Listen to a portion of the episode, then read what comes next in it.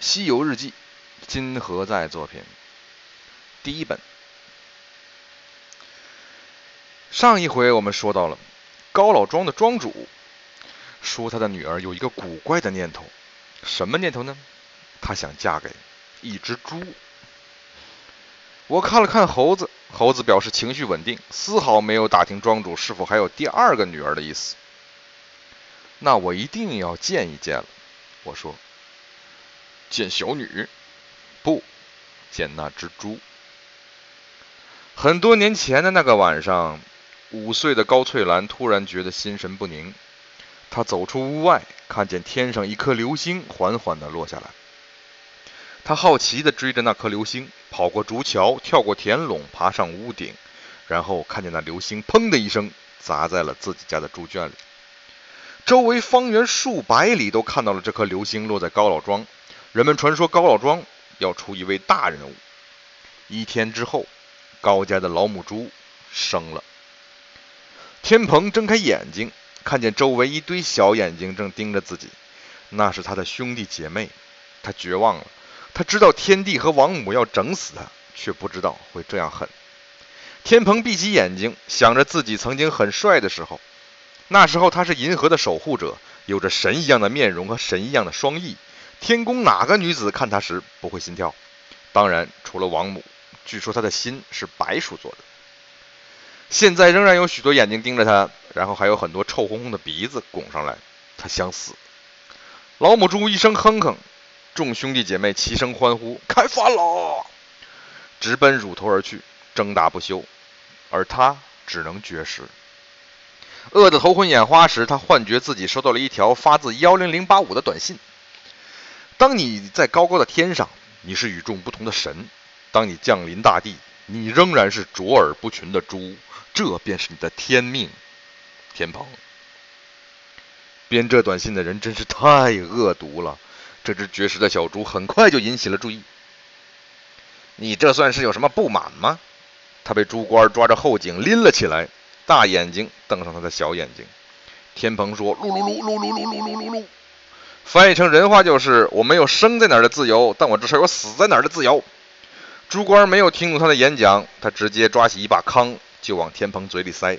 你死不死的由我决定，必须等金数到了，我想杀你的时候才能死。天蓬嗷呜着挣扎反抗，把糠喷了猪官一脸，蹲下窜下地来就向外跑。可是四周都被围住，他只能在圈里乱窜。猪官满地打滚的追着他。小猪天蓬跳闪腾挪，躲过一扑又一扑。这时，他看见他的兄弟姐妹们围在母猪肚下，冷冷地打量他。你这是又何苦呢？一只小猪说：“你早晚会变得和我们一样。既然最后都要被吃掉，为什么不享受现在呢？”不，天蓬一边跑一边说：“我就是要证明给你们看，这个世界上不是所有的酱油都可以打，也不是所有的猪都可以吃的。”很好，很有志气。你死以后，我们会写文章怀念你的。在你活着的时候，你就是个傻叉。小猪们说，然后他们打个哈欠，开始睡觉了。天蓬越跑越绝望，猪圈就这么大，他注定无处可逃。就在这时，猪圈门开了，仿佛圣光照了进来，映着一个纤小的影子。他向那光线冲去，那个影子俯下身，天蓬觉得自己闯进了一双手中，柔软而温暖。好可爱的小猪啊！他听见一个小女孩欢声的笑着，将他紧紧的拥入怀中。他突然丧失了所有的力量，他将他举起，让他贴上自己的脸庞，咯咯笑着，任他身上的泥蹭在脸上。他嗅到女孩的气息，深深沉醉中，他想起了那一望无际的银河，想起了那个与他在月亮上一起凝望星辰大海的人，想起了他们也曾经这样紧紧相拥。然而，一切都已经不可能再回来。如果你不能再拥有，唯一能做的，就是不再忘记。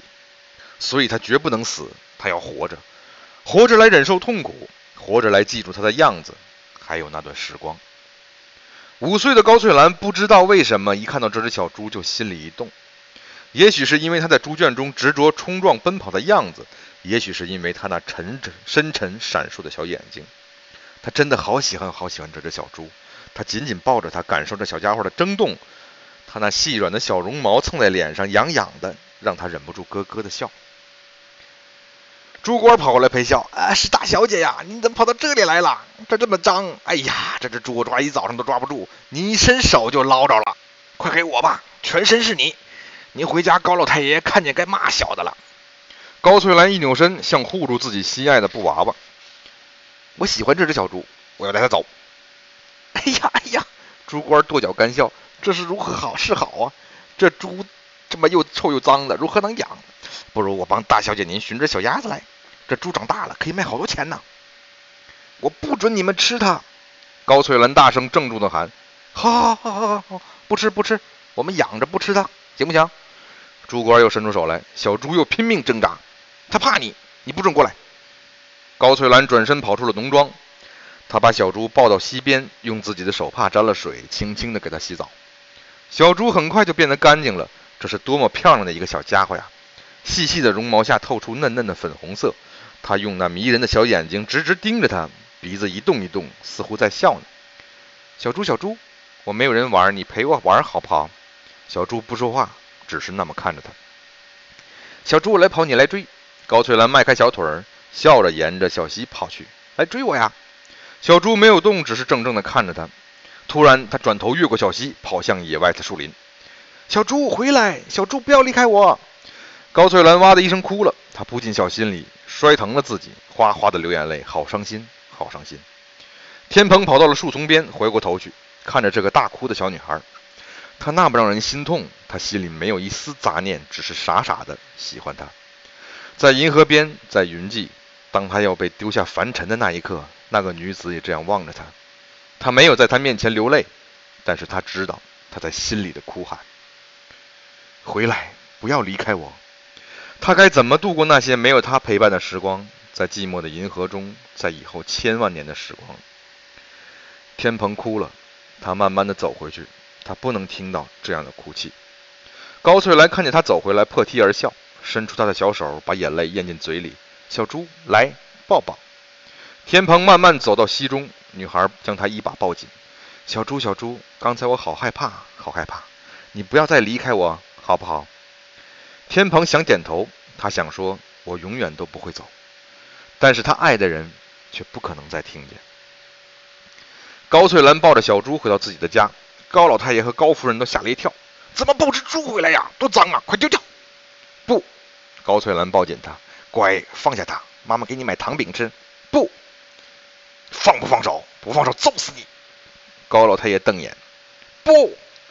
高翠兰大叫，眼中满是倔强。这是他第一次不听话。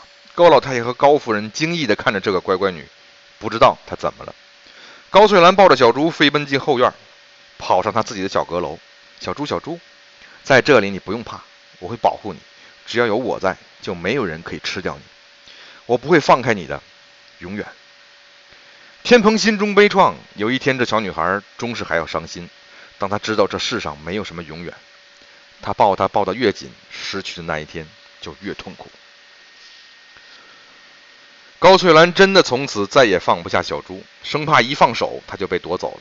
她抱着她，不论吃饭睡觉，为了保护她，她还学会了自己穿衣服，绝不再让人进她的房间。